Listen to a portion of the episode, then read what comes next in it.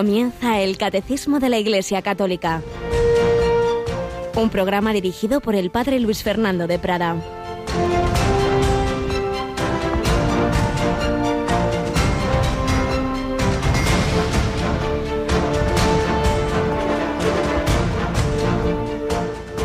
Todos os odiarán por mi nombre, pero ni un cabello de vuestra cabeza perecerá. Con vuestra perseverancia salvaréis vuestras almas. Oh María, sin pecado concebida, rogad por nosotros que recurrimos a vos. Alabado San Jesús, María y José, muy buenos días, muy querida familia de Radio María, en este 27 de noviembre de 2019. 27 de noviembre, memoria de la Virgen María en su advocación de la medalla milagrosa, porque un 27 de noviembre de 1830, Catalina Labouré, en la casa de las hijas de la caridad en París, en la Guidebac, tenía esa visión de la Santísima Virgen María que le mostraba lo que se llamaría después la medalla milagrosa por los muchos milagros que el Señor, que la Virgen hizo, especialmente de conversiones, algunas muy sonadas, a través de esta medalla. Sí, llegaban tiempos recios, muy difíciles, eh, la Virgen se lo decía a Catalina Labouré en diversas comunicaciones, iba a haber mucha sangre en París, todo lo que se anunció se fue cumpliendo palabra por palabra, unas profecías de, de, los acontecimientos sangrientos, revoluciones, asesinatos del propio obispo de París, etcétera, cosas que iban a ir ocurriendo, pero para estos tiempos difíciles, esos tiempos revolucionarios en los que seguimos, pues la Virgen María y va a tener una especial presencia en la historia de la Iglesia desde ese siglo XIX, esas apariciones de la Salet, de la Medalla Milagrosa, de Lourdes, de Fátima y otras comunicaciones, algunas ya probadas, por ejemplo, en, en Quivejo, en África, otras en estudio. La Virgen María tiene una especial presencia en esta inmensa batalla en la que estamos contra el dragón rojo. Y una de esas armas que el Señor nos ha dado es esta medalla milagrosa, ya se entiende.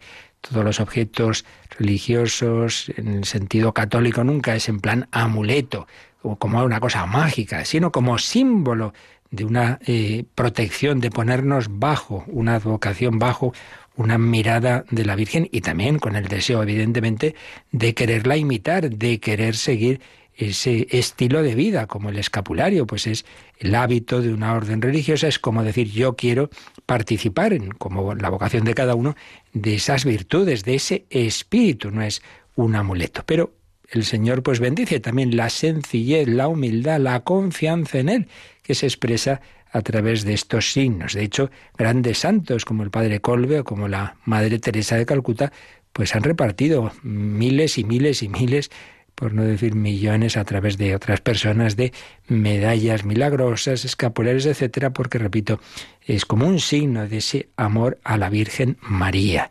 La tarde del 27 de noviembre de 1830 se la mostraba, pero antes, mejor dicho, sí, sí, antes, antes había habido una aparición impresionante, una noche, una noche de, del 18 de julio de 1830, eh, se acostó Catalina con el deseo, fijaos qué curioso, de ver a la Virgen María.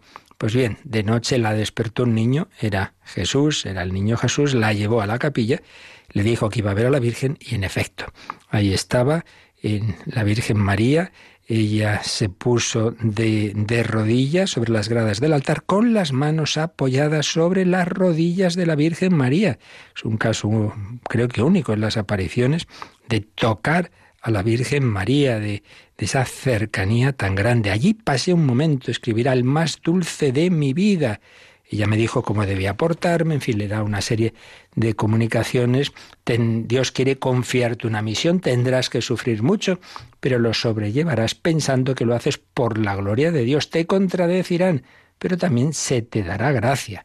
Y luego, bueno, pues llegan esos anuncios, tiempos malos, van a llover desgracias sobre Francia, el trono se da derribado, el mundo entero se verá afligido por calamidades de todas clases. La Virgen aparecía muy apenada. Venid a los pies de este altar donde serán derramadas gracias abundantes sobre aquellos que las pidan con fervor. también habla de la comunidad religiosa y pues de cosas que van a ocurrir. La cruz será despreciada, la sangre correrá por las calles. La Virgen dice apenas podía hablar por la pena. El mundo entero estará invadido por la tristeza. En fin, diversas eh, profecías. Una de ellas iba a ocurrir a los 40 años, en 1870 los horrores de la comuna, miles y miles de fusilamientos, entre ellos del arzobispo de París y de muchos sacerdotes. Pues sí, tiempos difíciles como también diría la Virgen en Fátima, pero contamos con su ayuda, con su protección. También Jesús en el Evangelio anuncia esos momentos difíciles, muy difíciles de la última etapa de la historia, pero también nos ha dicho que tengamos confianza, que ni un cabello de nuestra cabeza perecerá sin su permiso, todo está en la providencia de Dios, con vuestra perseverancia salvaréis vuestras almas. Tenemos aquí con nosotros a Cristina Rubio. Buenos días, Cristina. Muy buenos días, Padre. Damos gracias a la Virgen por tantas ayudas que nos da. Tú, conoces, seguro que sí, tienes también esta medalla milagrosa. Sí, además tengo a mis sobrinos que van a un colegio de las hijas de la caridad y bueno, pues tenemos medallas de la Virgen Milagrosa pues casi todos los años. De hecho, hoy imagino que también tendrán esa celebración de la Eucaristía y se la repartirán a todos los niños. Es algo muy bonito porque los niños todos llevan, no en todos los colegios religiosos ya hay niños con fe, mm. pero todos reciben esa medalla milagrosa y la Virgen se vale de ello pues para cuidarles desde que son pequeños. La verdad es que es un regalo muy grande pues animamos a aquellos oyentes que no la tengan, que no conozcan, pues que pregunten. Donde es más seguro, pues siempre es en casas, claro, de, de los padres paules o de las hijas de la caridad, colegios de, de, ellas, como nos acabas de decir, o de ellos, pues ahí sin duda que tendrán estas medallas y pedir pues que se, causen, les las den bendecidas, etcétera.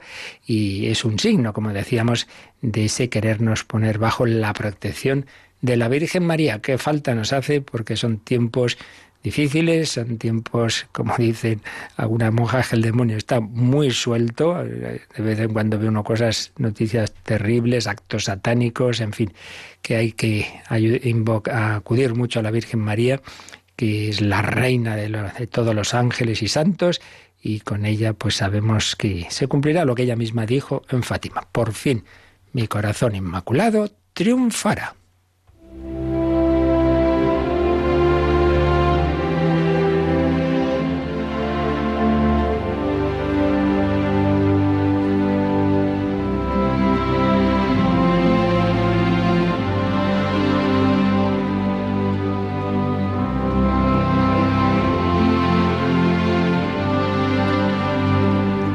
Y seguimos hablando del beato Pedro Torot, que vivió entre 1912 y 1945, el primer beatificado de Papúa Nueva Guinea, un esposo y padre ejemplar, un catequista excepcional, una familia que se convirtió al catolicismo cuando llegaron los misioneros allí a Papúa Nueva Guinea en 1870.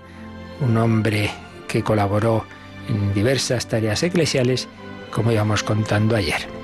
En 1934, Pedro recibió del obispo la cruz que le capacitaba para ejercer como catequista y fue enviado a su pueblo natal para ayudar al párroco, al padre Laufer. Enseñó catecismo a los niños de Racunay, instruyó a los adultos en la fe, animó encuentros de oración, estimuló a la gente a participar en la Santa Misa, ayudaba a prepararse para la confesión. Además, se comprometió a luchar con fuerza contra la brujería, practicada por muchas personas, incluso por algunos que se llamaban cristianos. En 1936, Pedro se casó con Paula Lavarpit, una joven de un pueblo cercano. Fue un matrimonio cristiano ejemplar. Él mostró gran respeto por su esposa, oraba con ella cada mañana y cada tarde, y padre muy dedicado a sus hijos, que pasaba mucho tiempo con ellos. Pero llega la Segunda Guerra Mundial, que en todas esas islas, en todos esos lugares de Extremo Oriente, pues tuvo mucha crueldad por las invasiones de, japoneses y, en fin, todo lo que ocurrió en aquellos años. En efecto, en 1942 eh, los japoneses invadieron Papúa Nueva Guinea e inmediatamente metieron a todos los sacerdotes y religiosos en los campos de concentración. Pedro, como era laico, pudo quedarse en Racunay, asumiendo diversas responsabilidades al faltar los sacerdotes, guiando las oraciones del domingo, exhortando a los fieles a la perseverancia, siendo testigo en las bodas. Pues sí, testigo cualificado, podían celebrarse eh, esa delegación que le habrían hecho los sacerdotes, pues las bodas cristianas, bautizaba también, presidía funerales, ya se entiende, claro, sin la celebración eucarística, pero con diversas oraciones. También logró llevar a los aldeanos al bosque donde se había refugiado un misionero tras lograr escapar de los japoneses. Y así todos pudieron recibir los sacramentos en secreto. Aunque inicialmente los japoneses no prohibieron totalmente el culto católico, pronto comenzaron a saquear y destruir iglesias. ¿Por qué será que desde todos los regímenes antes o después hay este odio a la fe verdadera? Pedro Torrot tuvo que construir una capilla de madera en el bosque e ideó escondites subterráneos para los vasos sagrados. Continuó su trabajo apostólico con precaución, visitando a los cristianos por la noche, debido a los numerosos espías que vigilaban la zona. A menudo viajaba a un pueblo distante donde un sacerdote le daba el Santísimo Sacramento. Y con un permiso especial del obispo, Pedro llevaba la comunión a los enfermos y moribundos.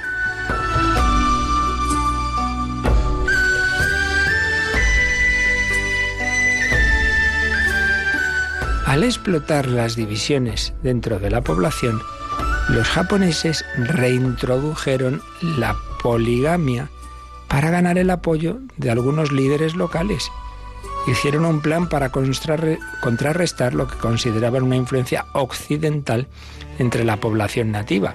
Bueno, no era un tema occidental, era la, la visión cristiana del matrimonio, pero por lujuria o por miedo a las represalias, muchos hombres pues volvieron a esa práctica y tomaron una segunda esposa. Y entonces este laico, Pedro, habló. Nunca les diré a los cristianos lo suficiente sobre la dignidad y la gran importancia del sacramento del matrimonio. Incluso tomó una posición contraria a su hermano José, quien públicamente abogó por el regreso a la poligamia. Un segundo hermano se volvió a casar y denunció a Pedro ante las autoridades japonesas. Precisamente el Evangelio dice Jesús, hasta vuestros familiares os traicionarán. Paula, su esposa, tenía miedo de que la determinación de su esposo perjudicara a su familia. Pero Pedro respondió, si tengo que morir, está bien, porque moriré en nuestro pueblo por el reino de Dios.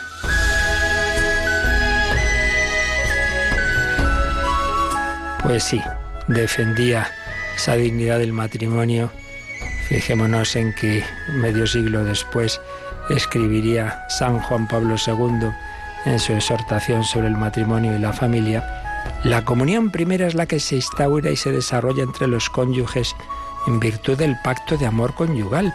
El hombre y la mujer no son ya dos, sino una sola carne.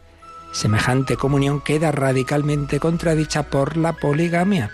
Esta en efecto niega directamente el designio de Dios tal como es revelado desde los orígenes, porque es contraria a la igual dignidad personal del hombre y de la mujer, que en el matrimonio se dan con un amor total y por lo mismo único y exclusivo. Pues esto pensaba Pedro. ¿Qué ocurriría? Bueno, pues eso lo dejamos ya para mañana. Este laico fiel a Cristo, fiel a esa fe que habían recibido, pues no muchos años antes en su familia y que en esas situaciones tan difíciles se siguió manteniendo en esa fidelidad a Jesucristo, en esa fidelidad a la Iglesia católica, en ese ser auténtico testigo del Señor, a pesar de que estaba jugándose su vida.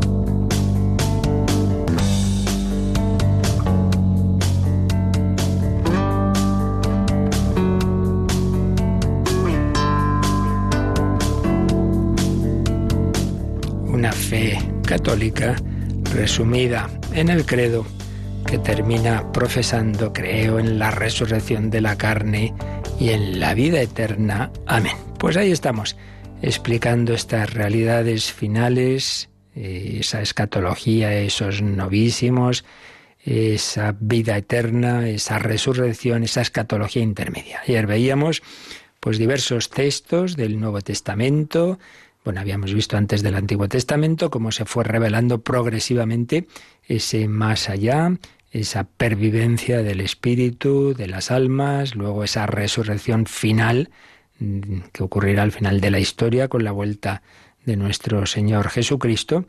Y entre tanto, pues entre la muerte y la resurrección, esa escatología intermedia del, del alma.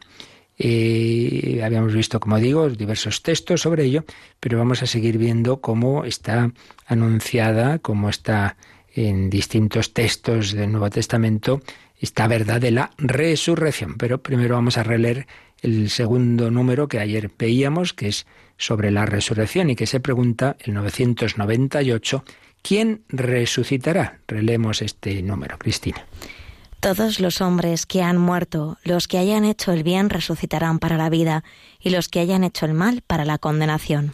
Todos los hombres, todos resucitarán, buenos y malos, todos los que hayan hecho el bien, los que hayan aceptado la llamada del amor de Dios a vivir en comunión con Él, al menos al final de su vida, y también los que hayan rechazado esa llamada. Todos resucitarán. La frase es textual de Jesús en el Evangelio de San Juan, en Juan 5:29, y muy parecida a lo que ya se había dicho en uno de los últimos libros del Antiguo Testamento, el profeta Daniel, Daniel 12:2. Bueno, pues vamos a ver textos de, ese Nuevo Testamento, algunos ya los vimos, pero no nos viene mal insistir en ello porque esto son realidades que, por desgracia, se habla poco de ellas. Esto Quizá en otros tiempos hablaba mucho, a lo mejor hasta demasiado, pero en cambio en nuestros tiempos pocas predicaciones hay sobre, sobre estas realidades del más allá. Vamos a ver qué nos enseña el Nuevo Testamento sobre la resurrección. Primero hay que recordar, esto es muy importante, que en esa escatología cristiana es fundamental la idea de la segunda venida del Señor. Hay una doble venida del Mesías. Jesús vino se hizo hombre, nació en Belén, pero Jesús volverá. Esto pues cambia las cosas, desde una idea de simplemente una primera venida que esperaban los judíos a esta mm, doble venida. Por eso, pues en Adviento siempre se recuerda, ¿no? Que por un lado recordamos la venida histórica, Jesús vino, por otro lado esperamos la segunda venida, Jesús vendrá, ven Señor Jesús, y por otro lado sabemos que viene en el día a día de distintas formas. Jesús vino, Jesús vendrá, Jesús viene. Jesús vendrá. Esa parusía, ven Señor Jesús. Y en conexión con esa parusía está anunciada la resurrección. Bien, el Nuevo Testamento habla de la resurrección de dos modos diversos, porque a veces nos habla como acabamos de leer en este texto que recoge el catecismo, de la resurrección universal, la de todos. Y otras veces, en cambio, habla de la resurrección de los justos. La resurrección universal se concibe como condición previa, nos explicaba el padre Cándido Pozo, para que se tenga el juicio final de salvación o condenación. Tiene, por tanto, un sentido neutral. Todos resucitaremos. En cambio, la resurrección de los justos está presentada como el objeto supremo de la esperanza cristiana, como una participación en la resurrección de Jesucristo, una participación que se basa en la comunidad de vida con Él, una comunidad de vida con Cristo que comienza en el bautismo, que se va alimentando con los demás sacramentos, especialmente la Eucaristía, con la oración, etc. Vamos a ver algunas de estas palabras. Eh, por un lado, el texto que ya hemos visto que cita el catecismo en Juan 5, 28 y siguientes, que, que se ve claro también que hace referencia a Daniel 12, 2.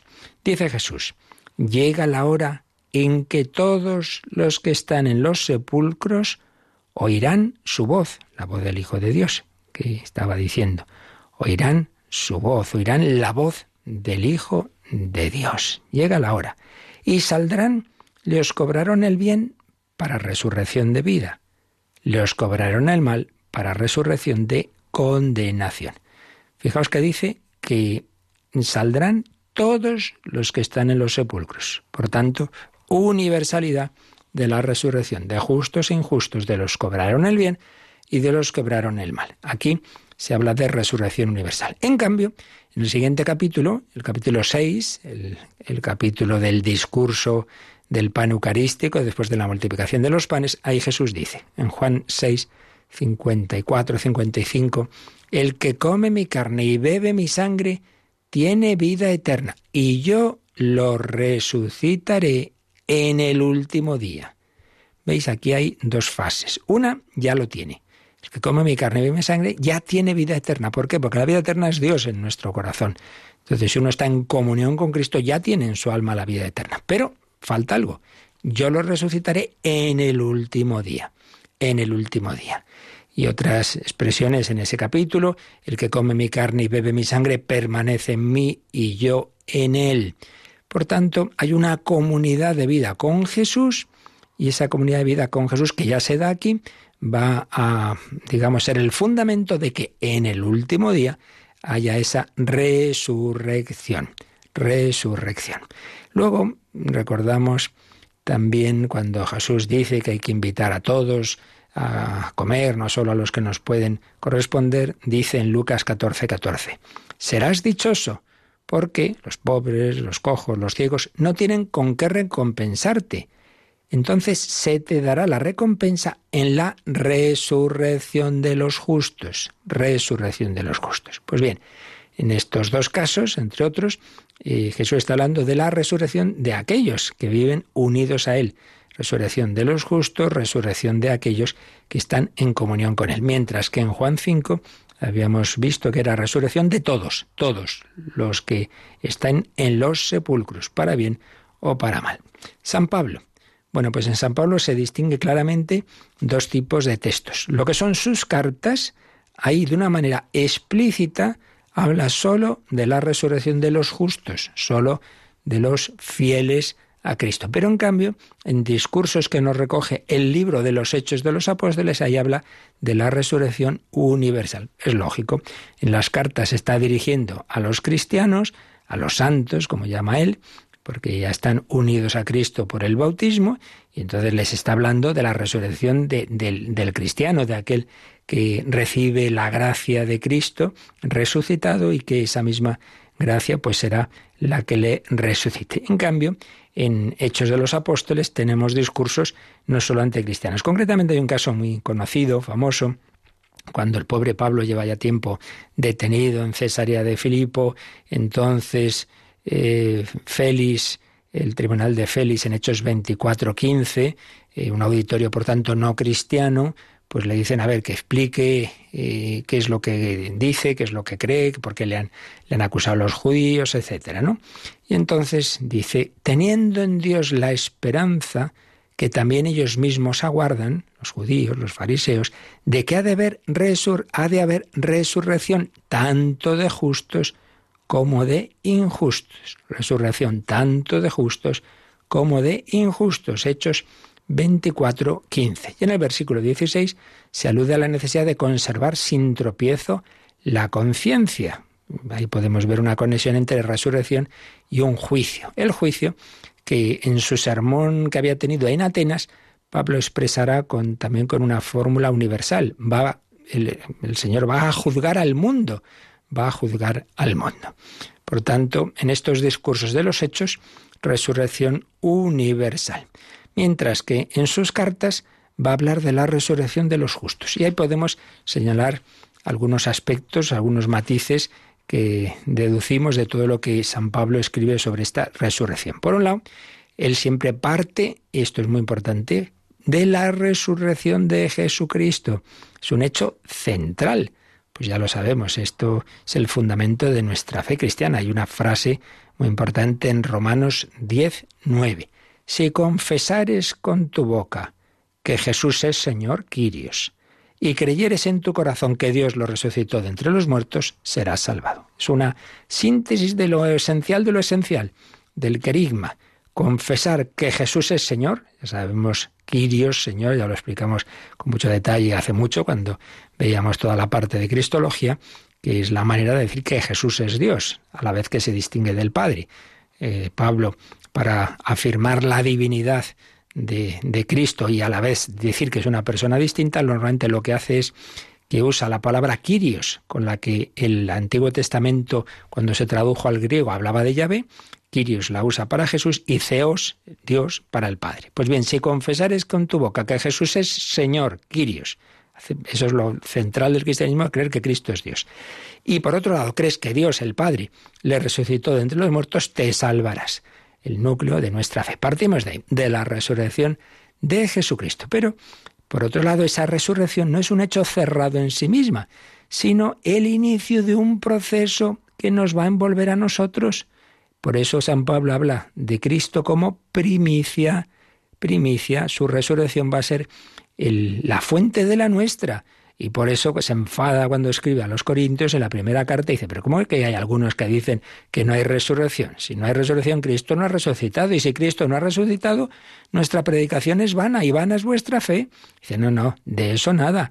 Cristo ha resucitado. Y explica, explica. Entonces también aquellos que durmieron en Cristo, si Cristo no ha resucitado, han perecido.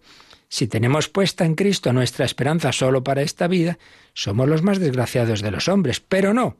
Cristo ha resucitado de entre los muertos, primicia de los que duermen.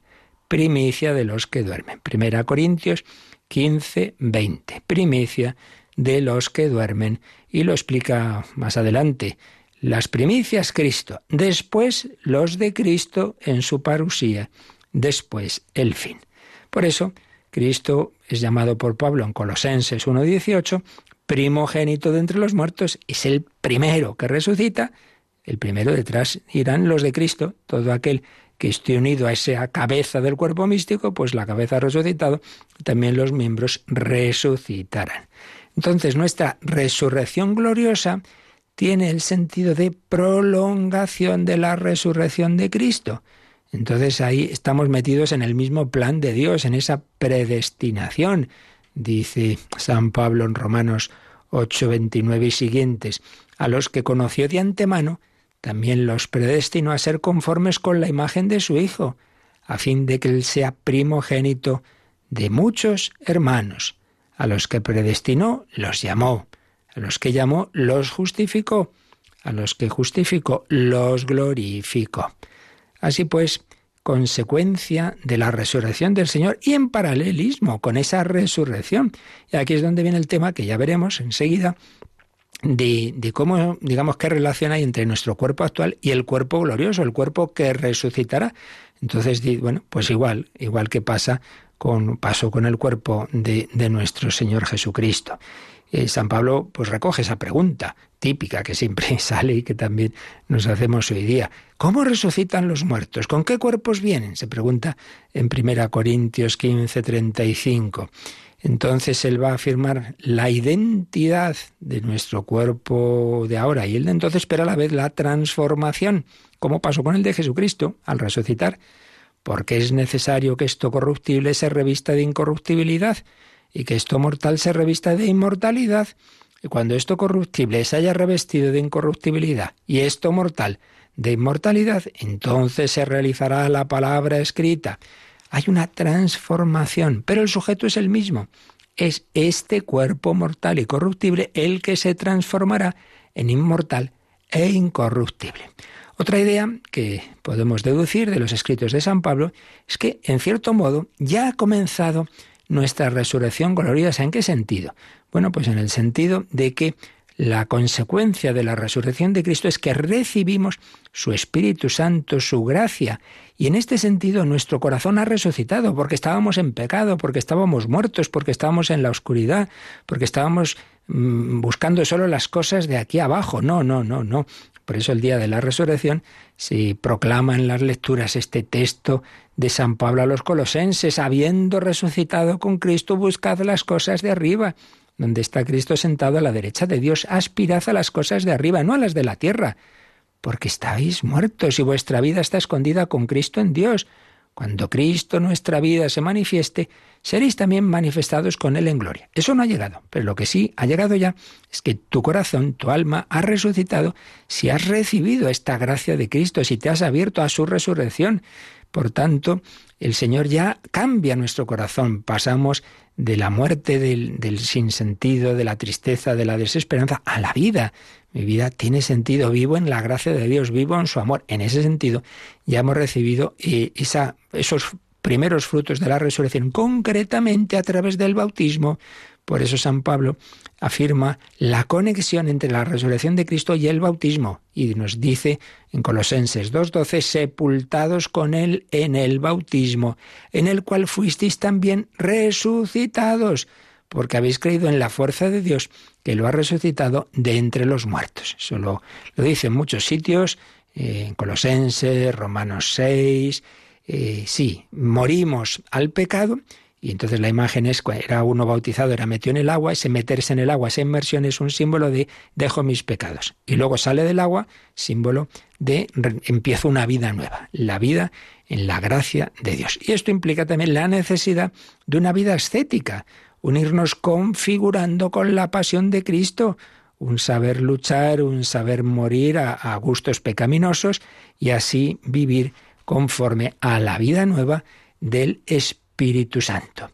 Y finalmente, pues otro aspecto que ya decíamos antes, lo hemos recordado varias veces, es que lo que ya será la culminación de todo este proceso, la resurrección de los cuerpos, esa está en conexión en, San Pablo, en conexión con el día de la parusía. Lo vemos clarísimo en 1 Tesalonicenses 4, 14 y siguientes, cuando habla de la resurrección de los que durmieron en Jesús. ¿Cuándo será? Cuando el Señor mismo descenderá del cielo y los muertos que están en Cristo, los justos, resucitarán. Entonces sí, entonces será el final de ese proceso y así estaremos siempre con el Señor.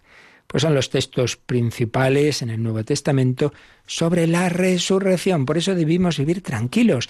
Sí, sí, estamos en manos del Señor, nada nos ocurrirá que no esté en su, en su plan divino.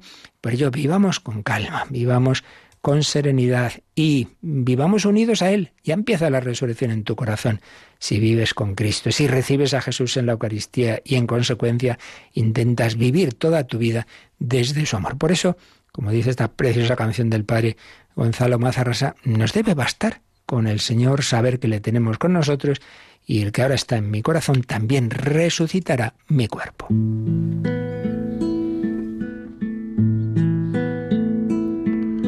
Me basta porque sé que estás aquí, encerrado en una urna de cristal, volando a lomos de una nube gris caminando de nuevo sobre el mar. Me basta porque sé que estás aquí. Aunque tardes un poco en regresar, tú dijiste que habrías de venir Haz que no nos cansemos de esperar. Me basta porque sé que estás aquí. Aunque no se te oiga respirar. Y ni siquiera el corazón latir. Me basta con tu nombre pronunciar. Me basta porque sé que estás aquí, preparándonos una eternidad. Aunque tengamos antes que morir para poder después resucitar. Me basta porque sé que estás aquí. Y que nada nos puede separar. La angustia, ni el hambre, ni el sufrir, ni el peligro, la espada o la precariedad. Me basta porque sé que estás aquí y que eres el principio y el final que te obedece el tiempo y el sol sale para ti, que das orden al viento y deja de soplar. Me basta porque sé que estás aquí. Y que pronto nos hemos de encontrar que nuestra travesía tiene un fin. Y tú estás esperando a la orilla del mar. Me basta con poder decir que sí. Y darte mi permiso para entrar que tu palabra se haga carne en mí y que se cumpla así todo tu voluntad. Me basta si al morir puedo decir que todo se ha cumplido y exhalar el último suspiro inclinándome hacia ti para rendir mi espíritu y luego volar. Me basta porque sé que así te basta a ti. Me bastará que el día poder escuchar que pronuncias mi nombre para bendecir y olvidas todo lo que pude hacer de mal. Me bastará.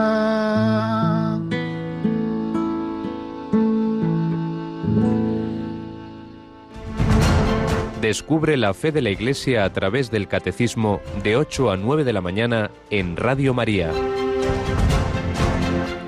La fe de la Iglesia en la cual es un punto muy importante, no es una cosita así, una consecuencia marginal, que no, que no, es fundamental esta fe en la resurrección, la resurrección de Jesucristo y como consecuencia la resurrección de los de Cristo. Fundamental en el Nuevo Testamento y fundamental en esos grandes autores de los primeros siglos cristianos que llamamos los santos padres, que además, claro, se encontraron pues la oposición de ese mundo pagano desde distintos ámbitos. Fijaos que ya aparece en los Hechos de los Apóstoles como cuando San Pablo predica en el centro de la, de la cultura griega, que era Atenas, cómo se mueren de risa cuando menciona la resurrección. dice, bueno, bueno, sí, sí, de esto ya te escucharemos otro día. Una manera muy, muy así discreta de, de decir, anda, anda, no digas más tonterías, ¿no? Por eso San Agustín escribiría, en ninguna otra cosa se contradice tanto a la fe cristiana como en la resurrección de la carne. ¿Qué objeciones ponían esos intelectuales helenos como Celso, como Porfirio. Bueno, por un lado decían la resurrección es imposible. Y decían estas típicas cosas que también hoy día a veces se oyen, ¿no? Pues imaginemos uno que va, un marino, ¿no? Entonces va en un barco y ese barco naufraga, entonces se ahoga, ese cadáver es devorado por los peces, esos peces son comidos por unos pescadores, luego que se mueren los pescadores, sus cadáveres son devorados por los perros, bueno, bueno, todo este tipo de cosas. Entonces, ¿dónde va a estar ese cuerpo? ¿Cómo va a resucitar? Ese tipo de cosas, ¿no? Y luego ya desde planteamientos más filosóficos, claro, la concepción platónica y sobre todo neoplatónica, pues pensaba que el alma está encarcelada en el cuerpo y que lo importante es irse liberando del cuerpo, esos espiritualismos también de corte orientalista. dice, hombre, y venís aquí vosotros y nos decís que vamos a volver a la cárcel, que vamos a volver a tener el cuerpo, venga, anda. Entonces rechazaban eso. Plotino, se cuenta de él que parecía tener vergüenza del hecho de estar en su cuerpo. Quería esforzarse para que esto que hay en nosotros de divino ascienda a lo que es divino en el universo. Y en cambio, lo material, lo corporal sería algo, algo negativo. Bueno, pues frente a todas estas tonterías, ¿verdad?, que les decían, los santos padres van a responder. Por un lado, hombre, no empecéis aquí a hacer qué pasará con el cuerpo. Dios puede realizar la resurrección del hombre como pudo crearlo. Entonces dicen los padres, hombre, mucho más grande es hacer que rehacer. Más grande es crear de la nada que resucitar. Pues Dios ya sabrá de dónde resucitar lo que creó. No, nos andemos ahí con cavilaciones. De esto ya hablaremos un poquito más de esa, de ese, cómo es lo del cuerpo. Pero en cualquier caso, pues mira, yo no sé cómo será, tampoco sé cómo, cómo lo que parece pan y vino realmente en, en, su sustancia íntima no es pan y vino, sino que es cuerpo y sangre de Cristo. Pero sé que el creador de la materia, el creador. Además, esto yo también me hace gracia. Sabéis que todas las todo, en fin, todo apunta a que este universo tan increíblemente inmenso en el que vivimos, todo estuvo concentrado a los inicios del tiempo en una cabecita de alfiler que estalló con unas cualidades increíbles, el Big Bang. O sea, que nos creemos que todo este universo tan inmenso estuvo en un punto mínimo, con unas propiedades exactas para que estemos ahora tú y yo aquí hablando de esto, eso sí me lo creo porque lo dice la ciencia. Y no me creo que Dios nuestro Señor pueda resucitarnos estando en cualquier situación que estén nuestros átomos en aquel momento. Pues hombre, Dios puede bastante más, ¿no? Que, que lo que nuestra cabecita pueda entender. Por otro lado, citaban los milagros de Cristo, especialmente las resurrecciones. Bueno, si el Señor pudo resucitar a Lázaro, llevaba cuatro días muerto, pues también puede resucitarnos a nosotros. También era frecuente en algunos santos padres apelar a ciertas semejanzas naturales que nos hacen pensar un poquito en lo que podría ser la resurrección. El sol que se pone para renacer al día siguiente, las flores que caen para reverdecer, las semillas que después de corromperse dan fruto, etcétera, etcétera. Eh, y en cuanto a esa concepción platónica y neoplatónica, van a insistir que el hombre no es un alma pura, no es un espíritu puro, que no, que no, que somos esa síntesis de cuerpo y alma y que el cuerpo tiene un valor, el cristianismo valora el cuerpo. Es falsa esa acusación muy de nuestra época de que el cristianismo eh, tiene una, una idea negativa del cuerpo, de la sexualidad. Mentira, mentira. El sacramento del matrimonio es eso, un sacramento, una comunicación de la gracia de Dios. El cuerpo es valorado, vaya que sí es valorado. Primero porque Dios lo creó. Segundo porque Dios ha hecho hombre, la encarnación, desposorio del verbo, no solo con el alma, sino con la carne, con la carne. Por eso dirá San Ireneo, si la carne no tuviera que ser salvada, el verbo no se hubiera hecho carne. Pues claro, Claro, salvación de la carne. Luego, por la resurrección como retribución del hombre como tal. Por eso dirá Tertuliano, hombre, si Dios solo diera la felicidad al alma, pues entonces, qué indigno sería de Dios llevar medio hombre a la salvación, medio hombre. Y por otro lado, las almas en esta vida no merecieron sin la carne, sino que todo lo que han hecho, todo lo que los sujetos hacen en esta vida, lo hacen en su carne, en su cuerpo. Finalmente, pues recordemos cómo la arqueología paleocristiana muestra la fe en la resurrección en los diversos eh, enterramientos de los cristianos. Fijaos las palabras que se van a, usar. Eh, ¿Cómo cambia todo? Uno, que ya la conocemos, lo hemos dicho muchas veces, en vez de necrópolis, ciudad de los muertos, se va a hablar de cementerio, es decir, dormitorio. Pero también Deposicio es una palabra clásica del derecho romano, un término jurídico que se contrapone a donación. ¿Qué es la deposicio? Pues cuando se deja algo, pero con derecho a recogerlo. Entonces, ¿se ha dejado aquí este cuerpo? Sí, sí, pues se ha quedado aquí una temporadita, pero va a resucitar. El cadáver es un depósito confiado al sepulcro, un depósito que Cristo devolverá a la vida. Luego, en la iconografía sepulcral cristiana aparece muchas veces la resurrección de Lázaro, Jonás y la ballena, los huesos de ese capítulo 37 de Ezequiel, ese inmenso valle de huesos que se levantan y aparece ahí ese pueblo. Los símbolos, el ave fénix, el sol invicto, el ciclo de los tiempos del año, la primavera después del invierno, etc. Y luego el modo de sepultar cristiano habitual es la inhumación, un cristiano no procuraba la destrucción del cuerpo como medio de conseguir la liberación del alma. No, no, no, no, no. Otra cosa que ahora enseguida responderemos a, esa, a una pregunta que había por ahí, es que, bueno, uno puede, desde la fe, eh, preferir la cremación, pero siempre que no sea por este tipo de motivos, de, de no creer en la, en la resurrección, sino bueno, simplemente acelerar, digámoslo así, ese proceso que a fin de cuentas se va a dar de reducción a cenizas, siempre que se haga como se debe hacer, y de esto ya, ya lo explicaremos con más detalle, pues, pues no habría problema. Pero es verdad que el modo habitual y preferible en principio, como más coherente con la fe cristiana es esa inhumación, porque el cristiano eh, no quería, no, no debemos querer esa destrucción del cuerpo como si pensáramos que eso es algo malo y que lo importante es liberarse de ese lastre del cuerpo. En fin, eran un poco esos planteamientos del mundo griego y romano con el que se encontraban esos primeros cristianos y los santos padres respondían a todo ello pues desde esa fe en Cristo resucitado. Esta es también nuestra fe. Bueno, pues también en el mundo de hoy, el Papa Benedicto XVI, que es otra especie de santo padre, ¿verdad?, de, de diálogo con el mundo contemporáneo, en su encíclica Spe Salvi, también hacía alusión a ese diálogo con las ideas de nuestro tiempo y, por ejemplo, en esa encíclica, en el número 42 y 43, dialogaba con la famosa escuela de Frankfurt, con Adorno, con Horkheimer, estos autores ateos, pues en concreto, por ejemplo, Horkheimer decía que claro que, en nuestro mundo, pues tantas injusticias que ha habido, tantos tantos eh, inocentes asesinados, etcétera. Claro, para que hubiera justicia en este mundo no hay justicia.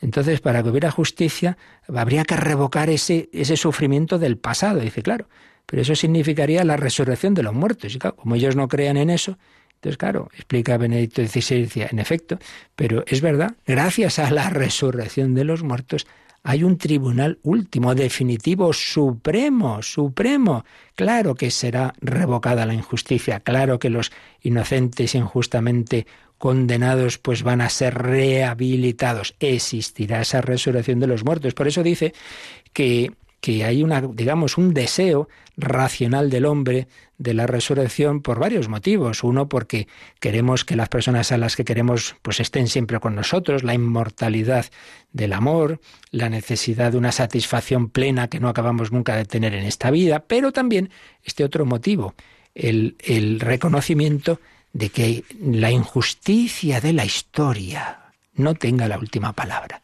de que haya ese Tribunal Supremo que, que haga, que dé, produzca esa rehabilitación de los que han sido injustamente condenados. Vale la pena leer estos números 42, 43, 44 de Espesalve, ese diálogo con el mundo de hoy, que tiene otras objeciones distintas. Bueno, también las de, las de hace 20 siglos, pero también en este caso desde esa perspectiva de la injusticia que a muchos les aparta de Dios. ¿Cómo puede haber un Dios bueno que permita este mundo con tanto dolor, con tantas injusticias? Bueno, pues ese Dios bueno se sometió a la cruz, a la muerte, a la injusticia y a la resurrección que vence todo ello. Damos gracias al Señor por esta nuestra fe que nos da esperanza. En esperanza hemos sido salvados. Le damos gracias de que la muerte no es el final y tenemos sus últimos minutos de oración y también para vuestras consultas.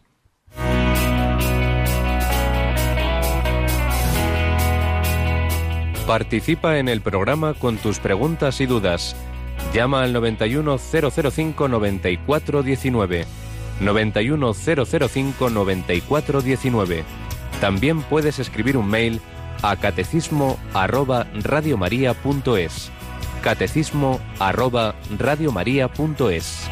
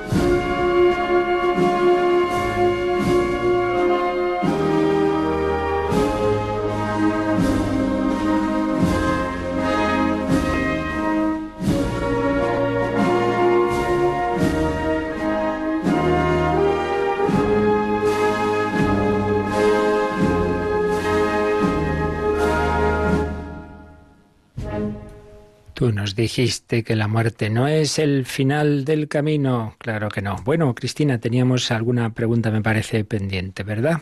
Sí, tenemos una pregunta de ayer, que es de Margarita de Santander. Y bueno, es que ella se pregunta si cuando nos incineran tenemos la misma forma de resurrección que si nos enterrasen. Su familia dice que está un poco empeñada en que ella sea incinerada y bueno, pues ella la, tiene esta duda y este temor. Bueno, vamos a ver. En primer lugar, por mucho que se empeñen, ella es la que tiene que decir cómo quiere ser enterrada, ¿eh? quede claro. Eh, y luego, pues sí, evidentemente, la resurrección será igual, lo que decíamos antes, ¿no? Que pase lo que haya pasado con el cadáver, pues mira, al final hay algo en nuestro cuerpo que, que, el, el Señor se las arreglará para que haya una identidad de ser el mismo cuerpo a la vez que transformado. Ya digo que esto ya lo veremos con más calma más adelante y también leeremos el, el documento de la Congregación para de la Fe que precisamente hace unos pocos años salió sobre esto. Pero bueno, lo esencial de ese documento ya lo digo ahora a propósito de esta, de esta pregunta. Por un lado se nos dice que, que, hombre, en principio la Iglesia, como hemos dicho antes, prefiere esa inhumación, es más coherente con, con toda esa, esa visión cristiana. Pero dice, cuando razones de tipo higiénico, económicas o sociales lleven a optar por la, croma, la cremación, esta no debe ser contraria a la voluntad del fiel difunto. Entonces, si no se hace por motivos de negar la doctrina cristiana sobre la resurrección, aunque la Iglesia sigue prefiriendo las sepulturas, no está prohibida la cremación. Bien, eso por un lado. Pero en ese caso, y esto ya digo, ya lo leeremos con más calma, pero en ese caso, si se opta por razones legítimas por esa cremación, las cenizas del difunto, por regla general, deben mantenerse en un lugar sagrado, es decir, el cementerio o en algún caso en una iglesia, un área especialmente dedicada. Y como norma general no deben estar, no deben estar en los hogares, salvo que haya un permiso especial del obispo, etcétera, no deben estar ahí como que tienes ahí un jarrón y aquí las cenizas del abuelo. Hombre, y así dice, se evita la posibilidad de olvido, de falta de respeto, de malos tratos, que pueden sobrevenir sobre todo una vez pasada la primera generación. Oye, ¿qué es esto que está aquí? Uy, pues esto será la, la, costilla de no sé quién. Hombre, no, no, no, estamos hablando, hemos dicho antes, ¿no? La, la veneración de la Iglesia al cuerpo que ha sido templo del Espíritu Santo. Y por otro lado, para evitar cualquier malentendido panteísta, naturalista o nihilista, tampoco se debe hacer esa, esa, costumbre de dispersión de las cenizas en el aire, la tierra, el agua, etcétera, o la conversión de cenizas en recuerdos conmemorativos, etcétera, etcétera, etcétera. En fin, es un documento del 15 de agosto de 2016 de la Congregación para la Doctrina de la Fe, aprobado obviamente por el Papa Francisco. Entonces sí, la resurrección será igual, pero en principio es más coherente con la doctrina cristiana la inhumación, pero se puede hacer la cremación teniendo en cuenta todo esto que hemos recordado rápidamente, que ya lo veremos con más calma. ¿Tenemos alguna otra pregunta de hoy? Sí, eh, una oyente pregunta que cuando Jesús le dijo al buen ladrón, hoy estarás conmigo en el paraíso sin haber resucitado, ¿Cómo era esto posible? Jesús no había resucitado, ¿cómo sabía lo del paraíso? Si Jesús fue el primero en resucitar y pasaron tres días. Pues que se vuelva a oír el programa de ayer. Porque ahí ya dijimos que hay dos fases en la escatología. Decíamos que la palabra paraíso se refiere no al cielo definitivo de la resurrección, sino que se refiere a esa situación del Seol en el que estaban ya las almas buenas, todos aquellos, no solo el ladrón, sino todos los justos y santos del Antiguo Testamento, donde Jesús al morir iba a estar ahí, porque cuando decimos en el credo descendió a los infiernos, ya hemos explicado que los infiernos no es el infierno nuestro, digamos, sino que se refiere a esa situación del Seol en la que eh, los justos, de lo que habla Jesús en la parábola de Pulón y Lázaro, que ayer explicábamos, pues cuando donde estaba ese Lázaro, digamos, de la parábola, esa situación de las almas buenas, entonces ahí ya iban a estar juntos, porque el alma de Cristo, el alma de Cristo, al morir, todavía separado del cuerpo, que en efecto quedaba en el sepulcro, ya iba a anunciar la buena noticia a los justos. Eso por un lado. Luego también hay que decir que cuando se habla de ese hoy, también hay que entender, hay quien dice, hombre, el hoy tampoco hay que decir hoy 24 horas, sino en, digamos, en, inmediatamente, porque al tercer día, al, al domingo, dos días después, Jesús lleva a resucitar, ¿no? En ese sentido, se llevaría el alma del ladrón En efecto, el cuerpo no. La resurrección es al final. Pero bueno, aparte de eso, ya iban a estar en el paraíso, entendido, entendiendo por el paraíso ese Seol, ese Hades de, de la escatología intermedia, en la que solo el alma, las almas, las almas disfrutarán de Dios. Ayer me preguntaba una persona ahí en, aquí Radio María, una de nuestras voluntarias, decía, oh, entonces claro, hasta el final, al final habrá mayor felicidad cuando resuciten los cuerpos. Digo, pues sí, entonces no son felices los santos, ahora sí, sí son felices, pero siempre cabe todavía ser más. Entonces, cuando además tengamos el cuerpo, esa felicidad del alma también repercutirá en el cuerpo, pues sí, más, como también repercutirá que haya más personas que se incorporen al cuerpo místico de Cristo, los que faltan de la historia. Sí, pero el que haya más todavía no quiere decir que ahora ya no sean felices los santos, aunque solo tengan su, su alma y falte aún el cuerpo. Bueno, pues ya seguiremos mañana si Dios quiere. Y recuerdo, estamos hoy en este día mariano. Os aconsejo esa medalla milagrosa, es invocar a la Virgen María o María sin pecado concebida. Rogad por nosotros, que recurrimos a vos. Y por medio de María pedimos al Señor su bendición. La bendición de Dios Todopoderoso, Padre, Hijo y Espíritu Santo, descienda sobre vosotros. Alabado sea Jesucristo.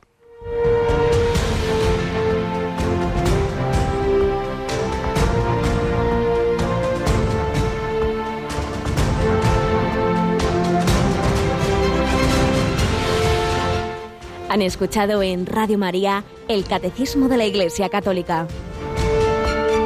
Un programa dirigido por el Padre Luis Fernando de Prada.